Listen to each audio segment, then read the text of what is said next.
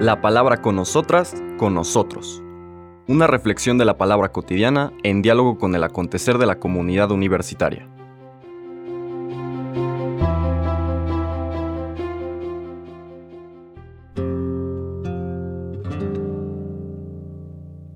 Hola, buenos días. Bienvenidas, bienvenidos a la palabra con nosotras, con nosotros. Llegamos al final de nuestras lecturas cotidianas de esta sexta semana de Pascua, hoy viernes 27 de mayo.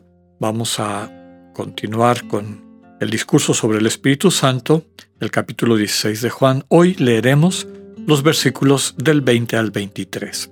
Vamos a retomar donde quedó para poder entender eh, el segundo párrafo. El último párrafo de ayer nos lo repite la lectura de hoy y lo van a reconocer ustedes. En aquel tiempo Jesús dijo a sus discípulos, les aseguro que ustedes llorarán y se entristecerán, mientras el mundo se alegrará. Ustedes estarán tristes, pero su tristeza se transformará en alegría. Cuando una mujer va a dar a luz, se angustia, porque le ha llegado la hora, pero una vez que ha dado a luz, ya no se acuerda de su angustia, por la alegría de haber traído un hombre al mundo. Así también ahora ustedes están tristes, pero yo los volveré a ver se alegrará su corazón y nadie podrá quitarle su alegría. Aquel día no me preguntarán nada. Palabra del Señor. Les comentaba que, pues a la hora de dividir un discurso continuo, como es todo el capítulo 16 en una serie de lecturas que se van asignando a cada día, pues quienes elaboran este programa litúrgico, pues van tomando y por eso ahora retomamos la última parte de la lectura de ayer para concatenarla con este discurso de esperanza. Ya comentábamos la diferencia de que quienes siguen al mundo, al egoísmo, se alegran, por ejemplo, cuando sus acciones centradas en el egoísmo aparentemente destruyen la vida de quienes viven desde el altruismo, de quienes viven desde la comunión. Primero, porque les parece justificar en su opción. Nosotros somos los que tenemos la sartén por el mango. Nosotros este, sí sabemos cómo son las cosas. Estos pobres tontos este, le apuestan su vida a lo que no tiene sentido. En cambio, nosotros somos exitosos, tenemos poder, tenemos recursos, en fin. Y no solamente estoy hablando a quien efectivamente eh, pues, ha podido amasar esos dos pues, narcóticos que suele ofrecer el mundo, el poder, el dinero. Hay un tercero que es la imagen, la fama. No solamente quienes han podido amasar muchísimo de esos tres referentes porque tienen mucha fama o porque tienen muchos recursos o porque tienen mucho poder, sino a veces los que tienen un poquito, pero viven colgados de eso, ¿no? ¿Cuántas veces hemos escuchado y hemos sufrido en ocasiones lo que se llama el pequeño poder, ¿no? Alguien que controla la puerta de entrada a un banco o a una tienda, etcétera, y ejerce ese poder como si fuera este omnipotente, ¿va?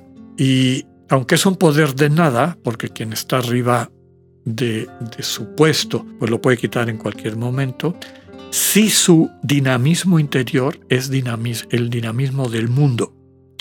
Quienes están vendidos, han vendido su conciencia, se han dejado convencer, están vinculados, vinculadas a esta manera de entender el mundo, más que entender, a esta manera de sentir el mundo y de percibirlo, desde luego que cada vez que ven que hay una, pues algo que afecta a quienes no piensan como ellos y ellas, a quienes ven básicamente como tontos o enemigos a sus pretensiones de riqueza, poder, e imagen, pues se alegran, ¿no?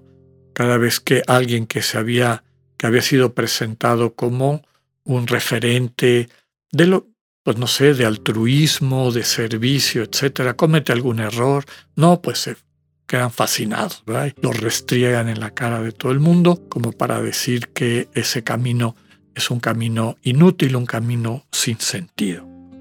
Por eso, ante la muerte de Jesús, el, mundo, entendido como el desamor, la antítesis del reino, no la intimidad con Dios que se traduce en la posibilidad de una intimidad desde el amor con unos y otros, sino quienes se encierran en su egoísmo, quienes se defienden de los demás para mantener sus, sus cuotas o, sus posesiones de riquezas, poder e imagen, están alegres, pero eventualmente, recordemos el inicio de todo este discurso, cuando el Espíritu se manifiesta en medio del mundo va mostrando que ese camino en sí mismo no lleva a nada y que termina con la destrucción definitiva de la, pues, de la identidad, de la existencia de quienes le apuestan su proyecto a ese dinamismo y que quienes se vinculan con el Señor Jesús y se dejan transformar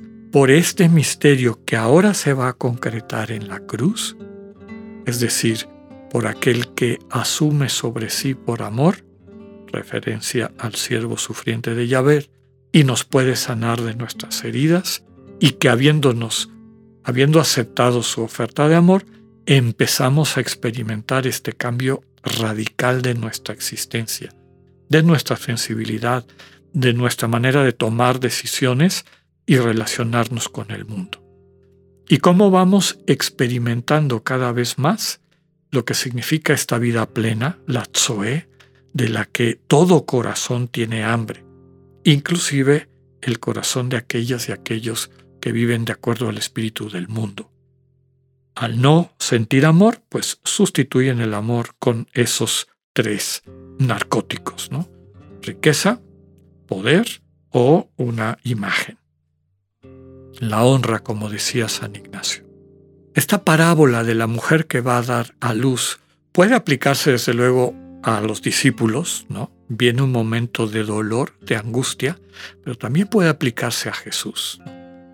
Más adelante, en, no en el Evangelio de Juan, pero en los Evangelios eh, sinópticos, cuando él describe en Getsemaní la angustia que, que siente, sentirse apretado, constreñido, lo que le hace mantenerse firme es que desde su entrega, de acuerdo a lo que el Padre le va invitando, este Padre que él conoce a profundidad y que le muestra que ese es el camino, aunque no termine de experimentar todo, el Señor Jesús apuesta a asumir sobre sí todas estas consecuencias del pecado porque nos va a dar a luz, va a transmitir la vida que el mundo necesita.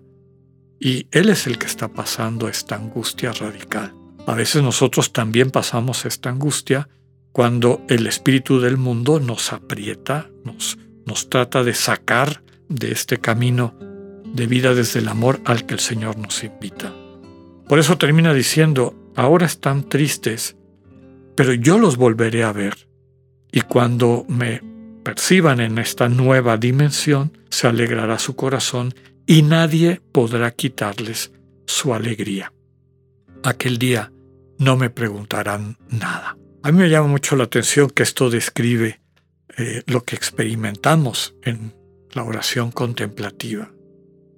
Conforme vamos aprendiendo a vivir en el silencio, cuando ya no somos esclavos de los discursos de la mente, donde muchas veces se concretan estas tendencias egocéntricas, conforme vamos siendo sanados por esa presencia armoniosa eh, nutriente, convalidante del Señor Jesús que nos espera y que a través de su amor nos va desintoxicando y sanando, pues nuestro corazón crece en la capacidad de alegrarse. Y esa alegría cada vez es más difícil que nos la quiten las circunstancias del mundo, aunque en ocasiones sean difíciles. También me queda la esperanza de lo que dice la última frase. Aquel día ya no me preguntarán nada.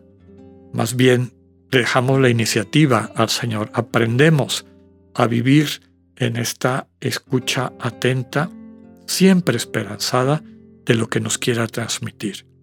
Esa comunicación, esas luces, mociones y experiencias que el Señor día con día nos transmite desde el silencio, pues es lo que le da sentido a nuestra vida y la va haciendo cada vez más plena.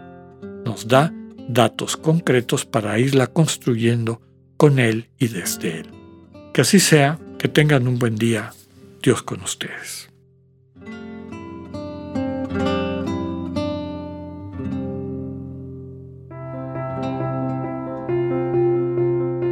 Acabamos de escuchar el mensaje del Padre Alexander Satirka.